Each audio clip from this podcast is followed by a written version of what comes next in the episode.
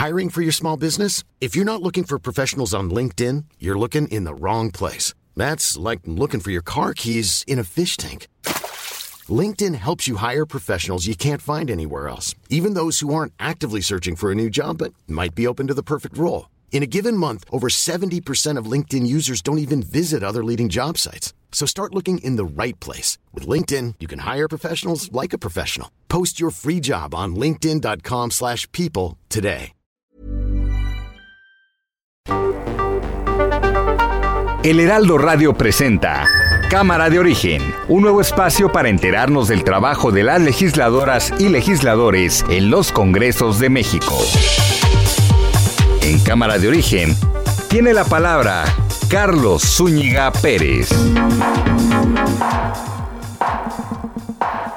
Buenas tardes, arrancando semana en este lunes 13 de septiembre de 2021. Gracias por acompañarnos en esta nueva emisión de Cámara de Origen. Les habla Carlos Zúñiga Pérez. Después de una intensa semana que tuvimos, eh, este mediados de septiembre, pues eh, sigue habiendo mucha información arrancando y tendremos también noticias, por supuesto, desde las distintas cámaras que generan las leyes en este país. Por lo pronto, así va la información a esta hora del día. Yo voy a enviar la iniciativa de reforma a la Constitución para fortalecer a la Comisión Federal de Electricidad. La voy a enviar en este mes, antes de que concluya este mes. No voy a dejar de repetir que en los tres años que fue secretario de Hacienda, Carstens, considerado una gran eminencia por la tecnocracia neoliberal, corrupta, durante los tres años que fue secretario de Hacienda, el presupuesto se autorizó por unanimidad. Rogelio Ramírez de la O, secretario de Hacienda. Me siento muy honrado, pero a la vez humilde. Quiero reiterarles mi completa disposición al diálogo. Estaré atento a las observaciones que tengan a bien proveerme. Con mucho gusto responderé sus preguntas. Ricardo Anaya. No, qué partida debes tener el alma, Andrés Manuel. Ponías el grito en el cielo por los 74 y hoy contigo hay 94 homicidios diarios. Alfonso Durazo, gobernador de Sonora.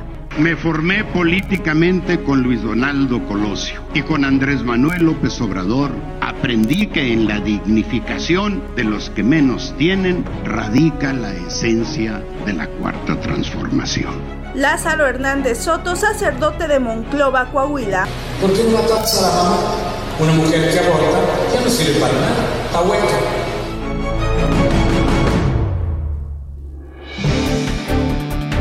Y aquí más información del día. La Suprema Corte de Justicia de la Nación validó este lunes que la objeción de conciencia de personal médico es constitucional, pero advirtió que no es un derecho ilimitado que permita discriminar a mujeres y minorías.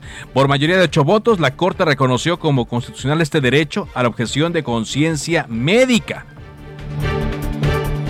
Luego de más de 15 horas de fallas en la aplicación móvil, en cajeros automáticos y en pagos con tarjeta, BBVA informó que la falla se debió a un error en la actualización de memorias en su sistema operativo interno, por lo que descartó cualquier tipo de ciberataque. Esto sí generó un montón de problemas para los eh, cuentavientes de BBVA que el fin de semana no pudieron pagar las cuentas en centros comerciales, supermercados, en restaurantes, no pudieron ir a sacar dinero del cajero, tuvieron que pedir prestado y bueno, esto generó que se volviera tendencia un montón de memes en las redes sociales también. Cinco viviendas fueron arrastradas por un deslave en el municipio de Unión Juárez, en el estado de Chiapas. Hay cuando menos una persona que eh, falleció. Por cierto, aquí en la Ciudad de México siguen los eh, trabajos en la zona de Chiquihuite, en la colonia Ampliación Lázaro Cárdenas, eh, segundo sector, después del deslave que le reportamos aquí oportunamente en Cámara de Origen el día viernes eh, pasado. Y continúa también el desalojo de las personas que forzosamente, forzosamente tienen que dejar este lugar ante el riesgo que representa. El Maratón de la Ciudad de México se correrá el próximo 28 de noviembre y estará limitado para 20.000 participantes. Deberán presentar una prueba de COVID-19. La Junta de Coordinación Política de la Cámara de Diputados acordó la comparecencia del eh, titular de la Secretaría de Hacienda, Rogelio Ramírez de la O, para el próximo día 23 de septiembre. Esto será a las 11 de la mañana. Pero el día de hoy acudió a comparecer ante los senadores. Laura Quintero, reportera de El Heraldo de México, nos tiene toda la información sobre esta comparecencia. Adelante, Laura. Laura, ¿me escuchas? Laura. Adelante con tu reporte. Ok. Hola Carlos, buenas tardes. Eh, como bien señalas, hoy fue la primera comparecencia de un secretario de Estado ante la Cámara de Senadores por la tercera glosa del informe de gobierno. En este en esta ocasión inició el secretario de Hacienda, Rogelio Ramírez de la O, quien en general eh, está concluyendo esta comparecencia. Hubo un trato bastante tenso y él manifestó toda su, su intención y su disposición a colaborar con con los senadores. Los invito a que escuchemos qué fue lo que dijo el secretario de Hacienda. Quiero resaltar que desde mi llegada a la Secretaría de Hacienda he encontrado siempre en el Congreso una disposición a dialogar y a escuchar, pero sobre todo una conciencia clara de los retos sociales que enfrenta nuestro país, lo cual me entusiasma y anima para seguir colaborando y coordinando esfuerzos para la búsqueda de soluciones. Senadoras, senadores, muchas gracias por su atención, pero sobre todo por la invitación a estar hoy con ustedes aquí en el salón, en este salón tan solemne. Me siento muy honrado, pero a la vez humilde. Quiero reiterarles mi completa disposición al diálogo. Carlos, como podemos escuchar, ah, hubo fue una comparecencia pues bastante amable, bastante eh, pues tersa entre el secretario y estos senadores. Hubo cuestionamientos, pero bastante generales.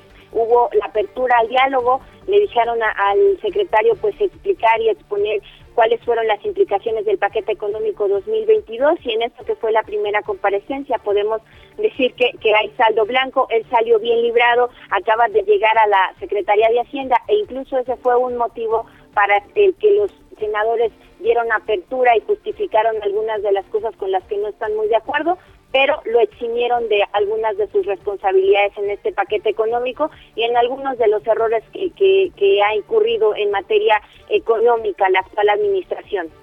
Muy bien, gracias Laura, muchas gracias. Hasta luego, Carlos. este reporte, así es, dice el secretario de Hacienda, que México atraviesa por un proceso firme de recuperación económica y está a punto de sobrepasar los niveles económicos que tenía antes de la pandemia.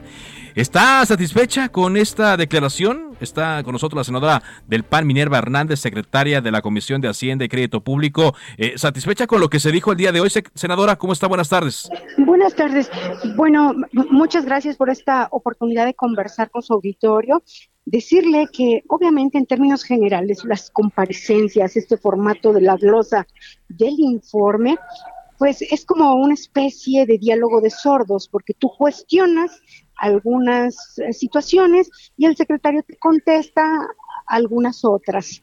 Entonces no hay esa, esa retroalimentación. Creo que es un formato que está desfasado y que hay que em, analizar la viabilidad de cambiarlo para que sea realmente productivo, por un lado. Y por otro, respondiendo a tu pregunta, creo que hay exceso de números alegres. Sí. Este, definitivamente, bueno, la caída, todos sabemos, fue de menos 8.3 y bueno, el crecimiento que prevén para el próximo año y para este mismo año, este, pues no, no, no alcanza la caída. Entonces, seguimos todavía debajo del nivel del agua, ¿no? Entonces, yo creo que hay muchas, muchos temas pendientes. Obviamente, el secretario está llegando, Sí, va, entrando. pocos días, pero eso no lo exime de la responsabilidad, de asumir con responsabilidad pues eh, las decisiones tomadas antes de su llegada, ¿verdad? Y apelamos a una interlocución em, con el poder legislativo, eh, pues respetuosa, más dinámica, permanente, porque francamente con sus dos antecesores, pues no hubo esa comunicación. Jamás se presentó el secretario, el que venía era el subsecretario para el caso del tema del análisis del paquete económico, porque la materia de hoy fue la glosa del tercer informe. Lo que viene días adelante será el análisis del paquete económico, que ese es otro tema. Otro pues tema que, que se, hay, ahí luego hay, hay, momentos en los que se, se unen. Por ejemplo, lo que decía hoy el secretario, que la economía se restablecerá por completo en los meses de 2022. ¿Hay, hay, ve, ¿Ve posibilidades de esto, senadora? Se ve difícil, se ve difícil. En, en materia de ingresos, obviamente traen un ánimo recaudatorio eh, tremendo, como lo señalaba yo en mi intervención. Eh, se han tomado muchas medidas, especialmente en código fiscal, pero más tendientes a la amenaza, a la coerción. Em, y, bueno, em, muchos contribuyentes no pagan, no pagan, no están pagando por convicción, sino por, por el temor a, que se las hagan efectiva. Y por otro lado, eh, y por otro lado, por el lado del gasto, yo creo que el paquete trae un tinte eminentemente electoral. ¿Por, qué, electoral, senadora? Porque le, eh, de los programas em, prioritarios para el presidente en el paquete económico, tanto en materia social como en materia de infraestructura, pues lo que más se lleva recursos es, por ejemplo, el tema de los adultos mayores. La pensión para adultos mayores eh, capta el 52.9% del total de sus programas prioritarios. Hablamos de que son 450.2 mil millones de pesos y el 52% se lo lleva la pensión de adultos mayores. Enseguida programa de becas, enseguida Sembrando Vida, que son, digamos, los representativos. Entre estos tres, tres programas tienes el 52.9 más el 18.3 más el 6.5. Es decir, allí tienes el 80% de sus programas prioritarios. Y eh, respecto a los proyectos prioritarios, es decir, infraestructura, pues una vez más, de 127.5 mil millones de pesos, el tren Maya se lleva el 49.5%.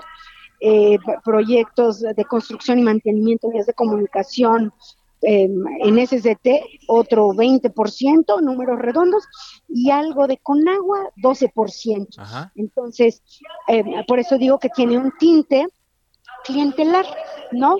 Y, y, bueno, la inversión debiera detonarse en muchas otras áreas y el gasto también y no, se, no, no lo refleja. Ahora, el, el problema que eh, algunos están diciendo, o el detalle que algunos están diciendo, estoy platicando con la senadora del PAN, Minerva Hernández, es que, bueno, ya, ya está definido el gasto, pero no pareciera salir otra fuente de ingreso. Usted nos dice, van por el contribuyente cautivo, como se ha hecho prácticamente en los últimos sexenios. van sobre los contribuyentes cautivos. Usted dice algo muy, muy importante. Debo reconocer que me parece esperanzador ese, eh, esa transición del RIF, del régimen de incorporación eh, de los contribuyentes, eh, el, que, el que tiene que ver con los pequeños contribuyentes, llamados así antes, a ese régimen de confianza. Me parece que es pertinente, sensato, y esperemos que el diseño, digo, abuelo de pájaro, lo que parece es algo sensato. y eso pues no es recaudatorio, eso más bien es para poner orden y eh, ingresar a muchos más contribuyentes al tema del cautiverio. Es decir, eh, eh, el programa tiende a, regularizar a los informales y en consecuencia incrementar el universo el universo de contribuyentes, ¿verdad? Pero este eh, lo demás, todos los ajustes que vienen en código, en la miscelánea, pues fundamentalmente eh, eh, son recaudatorios. Recaudatorios, recaudatorios. Ahora, desde, ¿usted cree que en la Cámara de Diputados, que es donde se va a discutir, donde primordialmente puede hacerse ajustes, hay, las condiciones? Se habla de que el bloque va a presentar, el de PRI, PAN, PRD, un eh, presupuesto alterno, un presupuesto alternativo. ¿Hay las condiciones de mover lo que el gobierno federal envió, senadora? Yo creo que definitivamente sí. Los planteamientos hay, hay señalamientos muy concretos del lado del gasto, hay señalamientos muy, uh, muy concretos de áreas de oportunidad, de mejora, eh, y, yo no, no quisiera perder la oportunidad de reiterar que el tema del federalismo El federalismo hacendario creo que es impostergable. Y bueno, tampoco este paquete tiene alguna consideración al respecto. Creo que está pendiente. Y bueno, hemos reiteradamente varias voces de varios grupos parlamentarios señalado la necesidad de celebrar una convención nacional hacendaria. Creo que es buen momento, estamos a mitad del camino, a mitad del sexenio y tenemos que, si queremos realmente tener una, lo pongo entre comillas, transformación eh, de fondo, pues tenemos que abordar ingreso, gasto, deuda y patrimonio, no solo lo fiscal, no solo abordar a los, eh, a, los contribuyentes cautivos, ¿sí? Porque si no, justo como le preguntaba yo al secretario, ¿Sí? este, ¿qué, en, ¿en qué resultado va a incidir su gobierno al término del sexenio. ¿Cuál será la diferencia? Porque parece que solo patean el bote y siguen la inercia y no hay ah, cambios de fondo. Pero dice que no le contestó, ¿no? Que, que, que el formato no le permitió una respuesta directa. Así es, así es. Bueno, pues le agradezco mucho, senadora, que nos haya tomado esta llamada. Eh, espero que podamos seguir, platicando conforme ya se vaya viendo el tema del paquete económico y con mucho gusto eh, los micrófonos de Cámara de Origen están a su disposición. Muy amable. Muchísimas gracias. Gracias. La senadora del PAN, Minerva Hernández, secretaria de la Comisión de Hacienda y Crédito Público. Pues sí, sí vemos que hay muchas eh, circunstancias que no van a pues a ayudar en esta discusión. Vamos contigo ahora, Misael Zavala, porque el presidente López Obrador pretende agilizar la salida de presos que cumplan con los requisitos del decreto del cual se habló hace más o menos un mes. Adelante con tu reporte, Misael. Carlos, buenas tardes, buenas tardes el auditorio. Efectivamente, hoy el presidente Andrés Manuel López Obrador indicó que busca meter presión a la Suprema Corte de Justicia de la Nación y también a la Fiscalía General de la República para agilizar la salida de presos de la cárcel que cumplan con los requisitos del decreto presidencial para la excarcelación de prisioneros.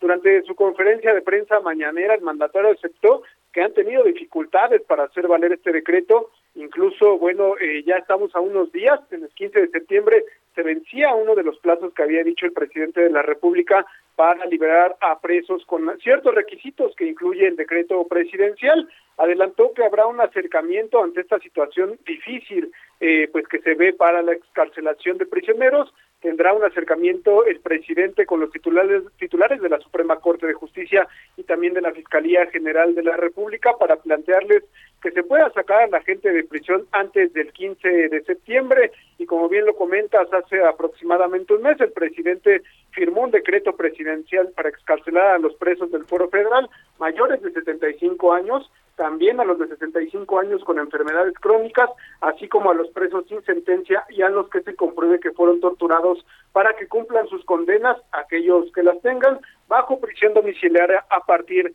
del 15 de septiembre. Bueno, pues con estos plazos el presidente Andrés Manuel López Obrador pues busca por ahí eh, meterle presión a, eh, tanto a la Fiscalía como a la Suprema Corte. Carlos, también te comento que por segundo año consecutivo la celebración del grito de independencia en el Zócalo de la Ciudad de México por parte del gobierno federal no será abierta, será cerrada al público en general. Así lo notificó el presidente López Obrador, quien detalló que se están realizando los últimos ajustes, pero aclaró que no se puede hacer una manifestación abierta y están analizando eh, pues quiénes podrán asistir a esta celebración eh, dentro de Palacio Nacional, pero en la plancha del Zócalo, Capitalino pues permanecerá cerrada, Carlos. Bueno, pues eh, en este caso optan por la prudencia una vez más y eh, seguramente invitarán a que las personas como el año pasado pues sigan la ceremonia a través de la televisión. Muchas gracias. Gracias, Carlos. Buenas tardes. Buenas tardes. Por cierto, eh, ayer domingo, hablando de eh, celebraciones de COVID, de todas las eh, precauciones, la senadora de Morena, Imelda Castro, informó que se hizo una prueba de PCR en donde resultó positivo a COVID-19. Informó a quienes estuvieron en contacto en los últimos cinco días con ella y pide que se sigan cuidando. Entonces, uh, ¿qué es? Dos semanas, ¿no? Dos semanas de que inició eh, las labores, de que iniciaron las labores en el Senado de la República como parte de este periodo ordinario, la morenista Imelda Castro dio positivo a la prueba de COVID-19. Desde el inicio de la pandemia hasta la fecha se han contagiado 37 legisladores. Dos se recontagiaron y dos más fallecieron. ella fue vicepresidenta, Imelda Castro fue vicepresidenta del Senado de la República y dio a conocer ayer. De inmediato, allí en su cuenta de Twitter hubo mensajes, como de Xochitl Galvez, de Claudia Naya y de otros compañeros quienes ayer mismo le desearon una pronta recuperación. Pero bueno, a dos semanas de que inician labores, pues hoy, hoy se confirma este caso. Bueno, desde ayer ella lo anunció, pero se da el primer caso de una senadora contagiada de COVID-19. Cuando son las 4 de la tarde con 20 minutos, también ahí en el Senado, hoy hubo conferencia de prensa de eh, Ricardo Monreal, el... Eh, coordinador de los eh, senadores de Morena, y fue eh, interrogado sobre estas invitaciones que el presidente Andrés Manuel López Obrador hizo a dos gobernadores salientes, al de Nayarit, Antonio Echevarría, y al de Sinaloa, el periodista Quirino Ordaz, a quien por cierto ya lo ven, ya lo hacen en, la Embajada de México en España. El coordinador de Morena del Senado dijo que es un gesto de pluralidad amplia de Andrés Manuel López Obrador, pero consideró que no se trata de un primor o lo que muchos consideran la alianza del gobierno, es decir, de Morena, con el Partido Revolucionario Institucional. Dice, en el sentimiento humano es deseable, pero en política es indeseable. El primor, el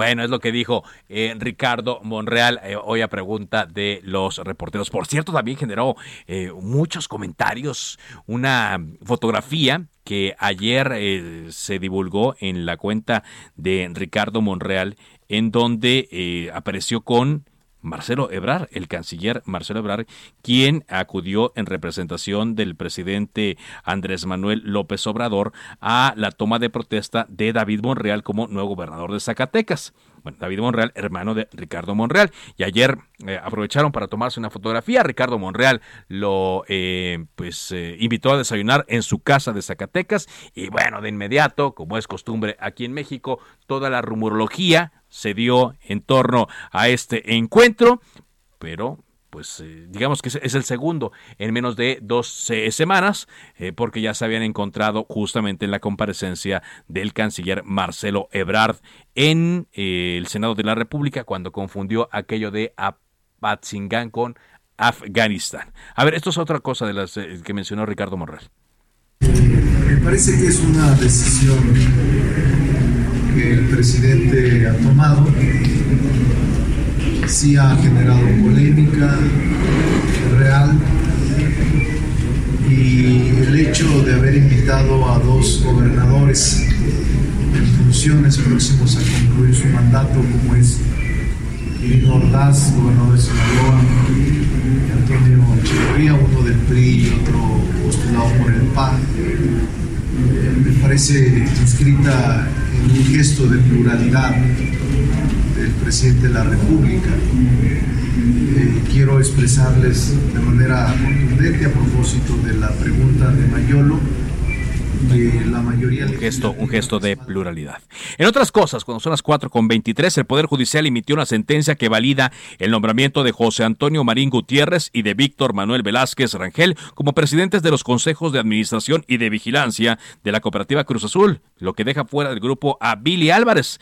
El pasado día 9 de septiembre, el primer tribunal colegiado en materia civil del primer circuito resolvió en definitiva que fue válida la asamblea que celebró la cooperativa el día 29 de septiembre de 2018, o sea, hace casi tres años, por lo que queda totalmente firme la salida de Guillermo Billy Álvarez Cuevas de la cementera. La sentencia se dictó luego de que los eh, personeros de Billy Álvarez, liderados por Federico Sarabia, presentaron un juicio de amparo tratando de echar abajo los nombramientos y tratando de restituir a Billy Álvarez como director de la cooperativa, nombramientos que ya habían sido declarados válidos por la séptima sala civil del Tribunal Superior de Justicia de la Ciudad de México. Sin embargo, a pesar de los esfuerzos, el tribunal con sede en Ciudad de México eh, bajo el expediente y confirmó que eh, los señores Marín y Velázquez son los eh, funcionarios representantes legítimos de la Cruz Azul. Así las novedades en torno a este tema.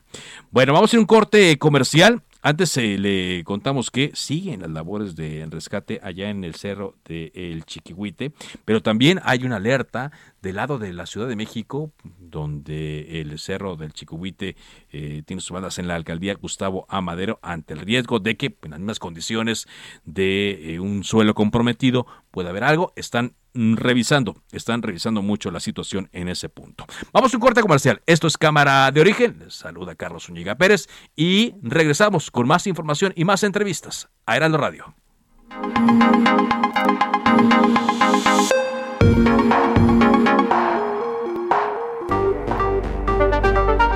Se decreta un receso. Vamos a un corte, pero volvemos a Cámara de Origen con Carlos Zúñiga Pérez.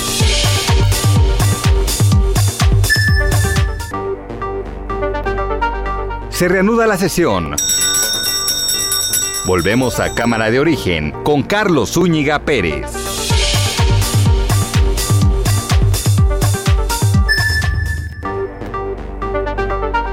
Contacte a Carlos Zúñiga Pérez en Twitter, Facebook e Instagram como arroba carloszup.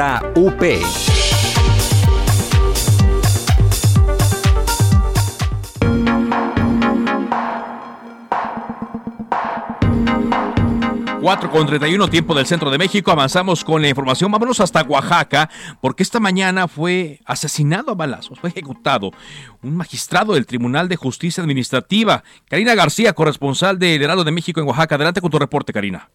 Gracias, Carlos. El magistrado del Tribunal de Justicia Administrativa de Oaxaca, Enrique Pacheco Martínez, fue ejecutado a balazos esta mañana al norte de la capital del estado cuando salía del domicilio de sus padres. De acuerdo a los reportes policiales, también abogado fue atacado con armas de fuego por sujetos desconocidos, quienes le dispararon en múltiples ocasiones. El magistrado fue su procurador de justicia de Oaxaca en el sexenio del entonces gobernador Gavino Cue Monteagudo. Además, fue egresado de la licenciatura en la Facultad de Derecho y Ciencias, Sociales de la UNAM. En ese sentido, el gobernador del estado aseguró que será la Fiscalía quien realice las investigaciones de este homicidio. Es el reporte, Muy bien, gracias, gracias eh, por la información, Karina. En un momento, pues estaremos en, condiciones de saber quizá más, en, más adelante en torno a qué pasó con esta ejecución tan, tan llamativa y cómo es que las cosas, bueno, se van, se van dando así, se van, pues eh, resolviendo de esta forma importante, interesante lo que pasa allá en, en Oaxaca, sobre todo en estos tiempos eh, políticos. Oiga, ya le decíamos lo que pasa en, eh, en Tlalnepantla antes del corte y apenas estamos procesando esta información cuando se siguen buscando a muchas personas, cuando cinco viviendas fueron arrastradas por un deslave en el municipio de Unión Juárez, en el estado de Chiapas. De acuerdo con las autoridades locales, una persona murió Actualmente, brigadas de protección civil de Chiapas, del Ejército Mexicano y de la Guardia Nacional continúan las labores para buscar a las dos personas que quedaron atrapadas en sus viviendas. Y se habla de estas intensas lluvias que en este municipio de Unión Juárez, Chiapas, dejaron este saldo. En el lugar murió un joven de 22 años en lugar quedó sepultado Emiliano Velázquez de 22 años.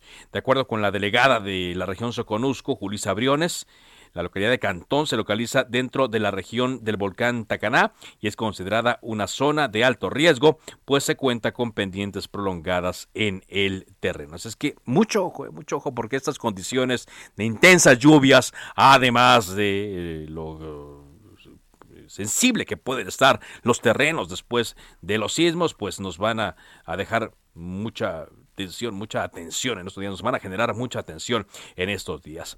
Vámonos hasta Sonora porque en una ceremonia breve realizada en la madrugada de hoy, lunes 13 de septiembre, el morenista Alfonso Durazo rindió protesta ya como gobernador de Sonora. Adelante Gerardo con tu reporte, Gerardo Moreno.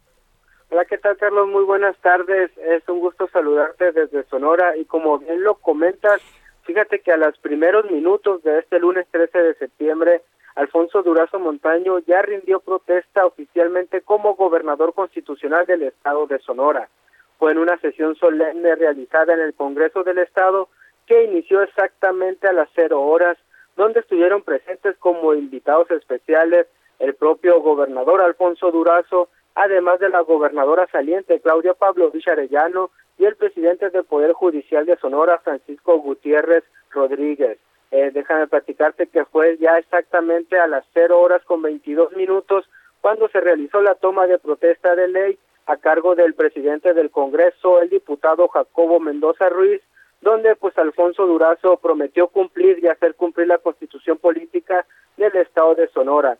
Te platico así rápidamente que como invitado pues estuvo la propia esposa de Alfonso Durazo, María del Rosario Chávez, quien lo estuvo acompañando en todo momento, el exgobernador de Sonora, Samuel Ocaña, los encargados de las Fuerzas Armadas de aquí del estado, así como el presidente nacional de Morena, Mario Delgado, el alcalde electo de Monterrey, Luis Donaldo Colosio, también la titular de la CONADE, Ana Gabriela Guevara, y también amigos y familiares del gobernador. Te platico que después se trasladó a Palacio de Gobierno, donde en punto de las 12.45 horas le tomó protesta a todo su gabinete legal ampliado en un evento que fue sin acceso a medios de comunicación realizado en el Salón Gobernadores y ya para este día durante la mañana a las nueve de la mañana instaló lo que será la mesa de seguridad del estado de Sonora que dijo que el mismo presidirá y a mediodía ofreció un mensaje a los ciudadanos. Muy bien, Gerardo, gracias por este reporte. Muy buenas tardes. Asumió ya Alfonso Durazo, quien fue secretario de Seguridad en el gabinete del presidente Andrés Manuel López Obrador. Bueno, regresamos al tema de los desastres naturales. Ya le hemos hablado mucho de lo que ocurrió en Tula. Tula Hidalgo resultó afectada por una severa inundación después de que las presas, las presas que por cierto llevan aguas negras de la Ciudad de México, del Estado de México, pues se llenaron y eh, al estar más arriba de su capacidad comenzaron a desfogar agua hacia el río Tula con las condiciones con las condiciones que ya hemos visto y la tragedia también que le hemos reseñado. Está con nosotros el diputado de Morena Cuauhtémoc Cochoa, eh, a quien saludo con mucho gusto. ¿Cómo está, diputado? Diputado Ochoa, ¿me escucha? Buenas, tardes, ¿cómo estás? Un saludo. Muy bien, gracias. Gracias, eh, diputado Cuauhtémoc Cochoa, diputado eh, de Morena por el estado de Hidalgo. Estoy viendo su cuenta de Twitter. Aquí da usted una explicación muy, muy interesante de la situación, qué fue lo que generó. Pero mm, hay una propuesta interesante, diputado, para evitar que se repita una situación de emergencia como la que se vivió. ¿Nos puede platicar de esta? Así es, Carlos. La verdad es que la tragedia ha sido pues sí, muy, muy devastada. Eh, cientos de miles de personas de diferentes municipios del estado pues han sido afectados por algo que sí es ocasionado en nuestro estado por las lluvias, pero que también traen lluvias del Estado de México y del Distrito Federal y que desgraciadamente desembocan en el río Tula. Y digo desgraciadamente porque el río tiene un caudal de agua que puede soportar alrededor de 200 metros cúbicos por segundo y hoy llegan más, bueno, llegaron más de 500 metros cúbicos por segundo y afectaron zonas, inundaron casas, comercios y la verdad es que hoy la ciudadanía tiene incertidumbre de qué va a pasar con ellos. Eh, eh, podremos hacer las obras a, largo plazo el día de mañana, pero la gente que ha sido devastada y afectada hoy quiere una solución en términos de qué va a pasar con su vivienda, con su comercio, y es lo que hoy nosotros nos tenemos que estar preocupando los diputados federales, los diputados locales, el gobierno estatal, el gobierno federal, para poder contribuir con ellos, para regresarles algo de lo mucho que han perdido. Y eso es lo que nosotros hoy queremos eh, poner en, en, en, el escenario, buscar los beneficios que puedan atender estas gentes, buscar financiamientos, poder generar mecanismos en los cuales hoy las diferentes, los diferentes órdenes de gobiernos puedan atender esta catástrofe que, pues como tú lo has mencionado, ha sido devastadora y ha sido, pues desgraciadamente, en Tula y hay que ver de qué manera podemos contribuir con ellos, ¿no? Exacto. Estoy viendo que, dicen, el presupuesto de egresos se etiquetaron recursos. ¿Nos puede platicar también un poco de eso? ¿Qué, qué se podría hacer con esta cantidad de dinero, diputado? Mira, existen algunos fondos hoy en, en el gobierno federal, como es el Fondo de Contragarantías o el, el bono de cupón cero. ¿Qué quiere decir esto? Que la gente reciba algún beneficio sin tener que pagar algún interés o que puedan tener algunos, eh, algunos eh, fondos en beneficio de, garantías que puedan ellos hacer el día de mañana, ¿no? Eso es lo que nosotros vamos a proponer en el Congreso de la Unión, eh, que, que nuestros diputados de Morena puedan también hacerlo en el Congreso del Estado y de esta manera contribuir con la con la ciudadanía que ha sido afectada y es la manera que podemos responder inmediatamente con ellos, ¿no? Ellos eh, en estos tres, cuatro días que hemos estado ahí en, en Tula, sí la gente obviamente quiere que saquen sus cosas, que podamos limpiar, que todos esos residuos puedan salir de su casa o de su vivienda, pero también están pidiendo una ayuda económica para poder eh, eh, subsistir y el día de mañana tener algo en sus comercios o en su vivienda. Y en ese sentido es como Cuauhtémoc Ochoa quiere contribuir con ellos para buscar beneficios y, tener una respuesta inmediata, que es lo que ellos quieren, ¿no? Claro, eso futuro, pero pues, entiendo, diputados, platicando con Cuauhtémoc Ochoa, que ya están haciendo eh, algunas cosas. Usted estuvo en estas labores de, limpieza, está atento de los eh, albergues también allí en, en Tula. Así es, nosotros hemos contribuido con maquinaria, con camiones de volteo, con víveres, con picos, con palas y, bueno, poniendo de nuestra parte también el gobierno estatal, el gobierno federal, y es la manera que podemos hoy retribuir nosotros con un apoyo a esta, a esta gente que son cerca de tres mil, tres mil quinientos según el censo entre comercios y viviendas que han sido afectadas, multiplícalas por cuatro, pues son cientos de personas que hoy pues, requieren de un apoyo y, que quieren que su diputado eh, pueda eh, atenderlos desde el Congreso Federal para contribuir con recursos. Hoy no existe el Fonden.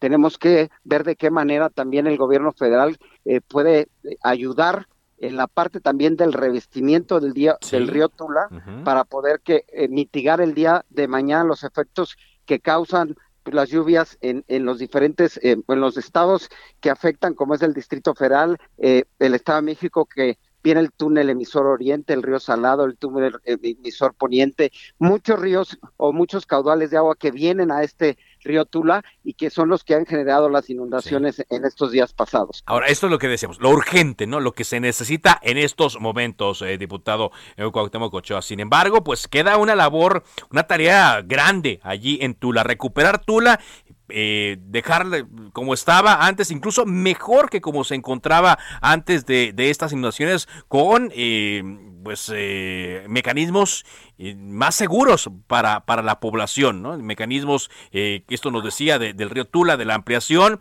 mecanismos de alerta también hacia las personas. Están listos todos los zonas de gobierno porque también estamos ya pues muy cerca de, de las de las elecciones, no sea que se vaya a contaminar el ambiente político, pues en este caso en perjuicio de la población. Así es, y creo que ese es un punto importante el que mencionas.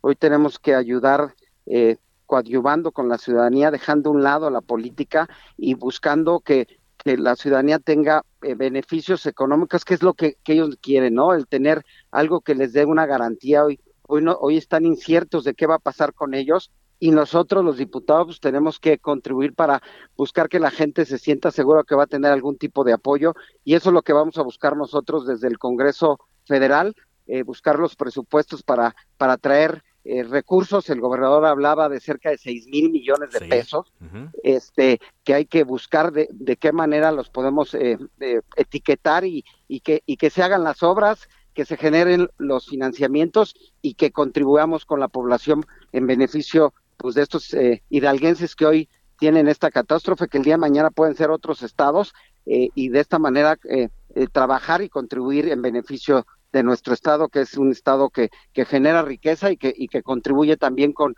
con presupuesto que hoy puede ser retribuido en estas familias, ¿no? Así es. Bueno, si le parece, entonces ya conforme se vaya acercando el tema eh, político, el ambiente político donde se ha mencionado, ya platicamos, ¿no? Ahorita nos concentramos en esto que es lo, lo, importante, lo primordial, y ya más adelante hablamos de otras cosas, ¿le parece? Claro que sí, yo, yo te agradezco y aprovecho para felicitar a los gobernadores de Morena que tomaron posesión, les deseo todo el éxito que estoy seguro que gobernarán siempre por el bienestar de sus estados y por el bienestar del pueblo de México. Yo te agradezco tu entrevista y te mando un fuerte abrazo. Gracias, eh, Cuauhtémoc Ochoa, diputado federal de Morena, diputado por el estado de Hidalgo. Cuando son las 4 de la tarde con 44 minutos tiempo del centro de México, la semana pasada platicábamos con la senadora de Morena, Malu Michel, después de esta interesantísima, pero también trascendente decisión de la Suprema Corte de Justicia de la Nación de no criminalizar el aborto, no criminalizar la interrupción del embarazo hasta cierta periodicidad. Le decíamos que había un pendiente también y que si Morena, aprovechando su eh, ventaja en muchos eh, congresos, su mayoría en muchos congresos locales, podría hacer algo. Bueno, pues ya alguien tomó la batuta. El diputado de Morena en el Congreso de la Ciudad de México, Nazario Norberto Sánchez, presentó ya una iniciativa para eh, reformar el Código Penal, la Ley General de Salud. ¿Y cuál es la intención de estas iniciativas que presenta diputado Nazario Norberto Sánchez? Buenas tardes, bienvenido a Cámara de Origen. Muy buenas tardes, Carlos. Eh, pues mira, principalmente es que la, la interrupción del embarazo en todo el país no sea ilegal. Esa es la realidad porque muchas entidades todavía federativas eh, es ilegal cuando hay divorcio, eh, perdón, cuando hay este un aborto no deseado, cuando hay un aborto voluntario, se les penaliza, se les criminaliza. Entonces, principalmente es para que en todo el país ya no sea ilegal el aborto no sea ilegal el aborto. Pero, eh, a, como está, me imagino yo, la, legislación en cuatro estados. ¿Hasta cuál semana sería esta no penalización, diputado? Nosotros estamos eh, proponiendo hasta las dos semanas, como está aquí en la Ciudad de México. como tú sabes, desde hace ya unos 10 años o más, aquí en la cuarta legislatura, la legislatura de la Ciudad de México, eh, fuimos la primera entidad que propusimos hasta 12 meses que podía ser el aborto legal.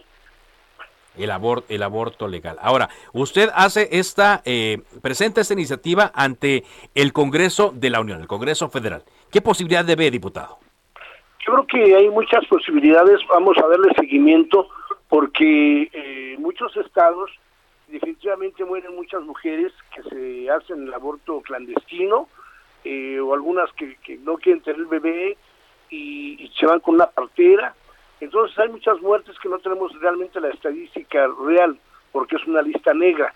Pero yo creo que le veo muchas posibilidades de que esta legislatura que, empieza, que empezó el 1 de septiembre, se lleve a cabo y, que esta reforma que propone su servidor para que es una iniciativa de iniciativas para que vaya al Congreso de la Unión, al Congreso, a la Cámara de Diputados, pues la acuerden, la revisen y la dictaminan a favor. Ahora, no es un tema fácil, por algo también se ha retrasado mucho esta discusión, además de los eh, pasos eh, que ha dado la Suprema Corte de Justicia, ¿no? que ha marcado jurisprudencia y que se ha adelantado ¿no? a los congresos, sobre todo a los congresos eh, locales. no será una discusión sencilla porque pues sabemos que es un tema que polariza, un tema en donde se encuentran los extremos, están listos para dar una batalla con argumentos, para convencer a quienes no están todavía a favor de, de estos derechos, diputado. Y sí, va a ser una lucha muy fuerte. Eh, obviamente está eh, provida atrás de él, tú sabes, al señor Limón. Están muchas eh, asociaciones de derecha en donde está la discusión que ellos manifiestan y dicen que desde la concepción del, del embrión eh, ya hay vida. Entonces, ahí la, la, cuestión religiosa, la cuestión moral, pero tenemos que ver la realidad social, que es importante para nosotros. Que tú tengas derecho, que, que la mujer tenga derecho a decidir sobre su cuerpo. La misma mujer, ella no va a decir, yo quiero, yo, yo quiero este, eh, tener el aborto, ella lo va a decidir. Y esa decisión es sobre su vida privada, sobre su cuerpo. No va a decidir nadie más que ella y eso, ese es el punto fundamental que nosotros estamos solicitando y pidiendo. Ahora, ¿hay las condiciones o, tendría que invertirse, eh, diputado? Y quiero preguntarle si esto es parte de, su propuesta. Estoy eh, platicando con el diputado de Morena en el Congreso de la Ciudad de México, Nazario Norberto Sánchez, si, si se destinarían recursos para que haya lugares donde se atendiera de una forma adecuada a una mujer que quisiera interrumpir su embarazo. Obviamente que sí, sí, eh, como aquí en la Ciudad de México, como tú sabes, en algunos hospitales es totalmente gratuito la interrupción del embarazo. Y así sería en varios estados, en varias entidades, si se hiciera que en forma gratuita.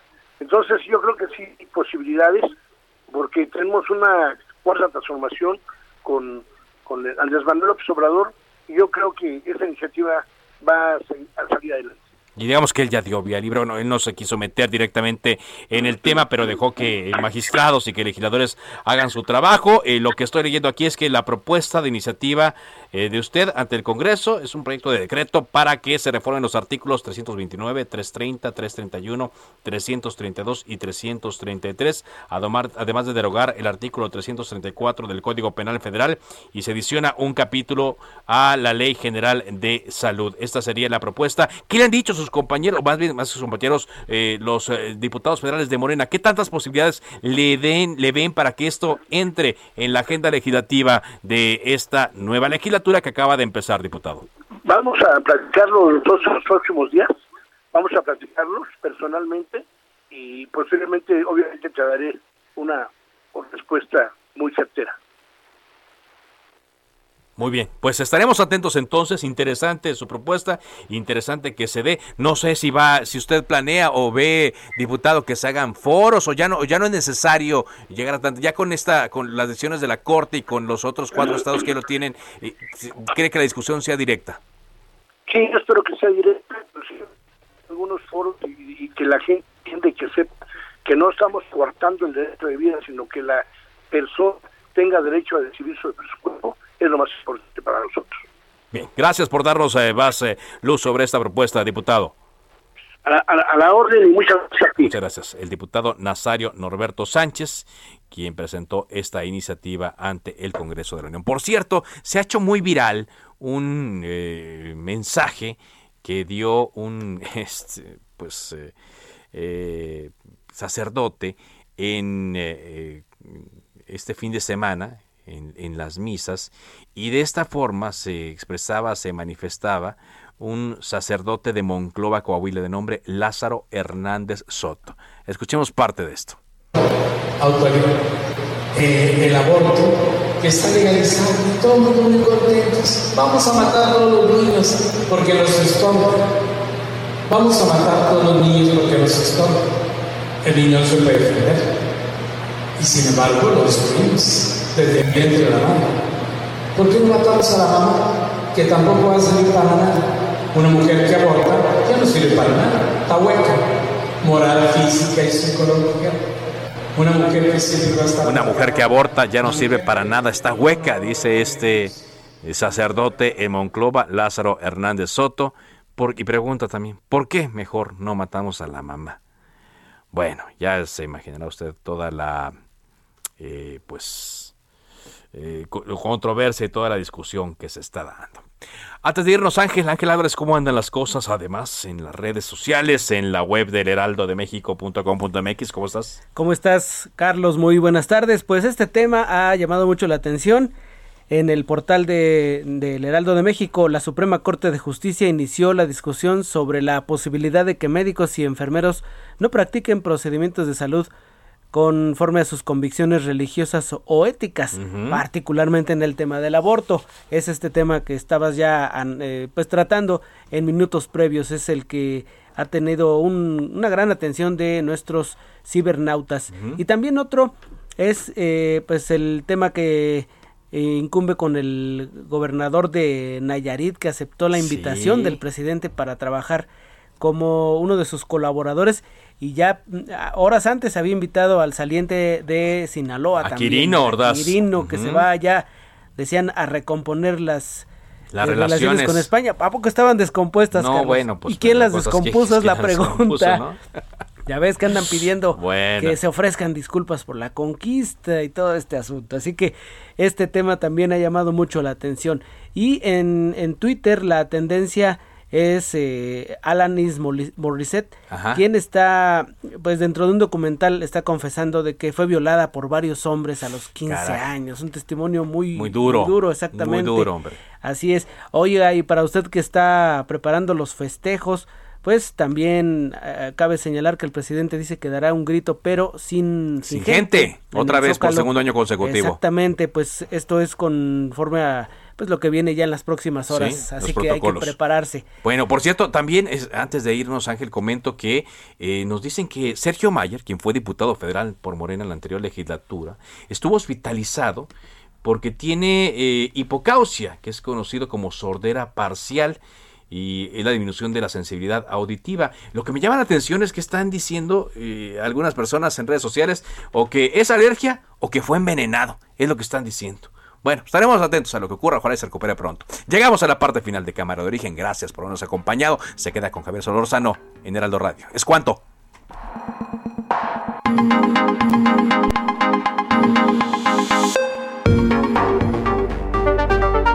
Se cita para el próximo programa.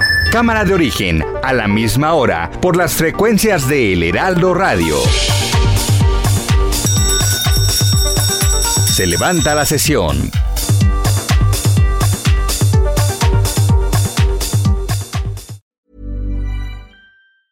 Hey, it's Danny Pellegrino from Everything Iconic. Ready to upgrade your style game without blowing your budget? Check out Quince. They've got all the good stuff shirts and polos, activewear, and fine leather goods, all at 50 to 80% less than other high end brands. And the best part? They're all about safe, ethical, and responsible manufacturing. Get that luxury vibe without the luxury price tag. Hit up quince.com slash upgrade for free shipping and 365 day returns on your next order. That's quince.com slash upgrade.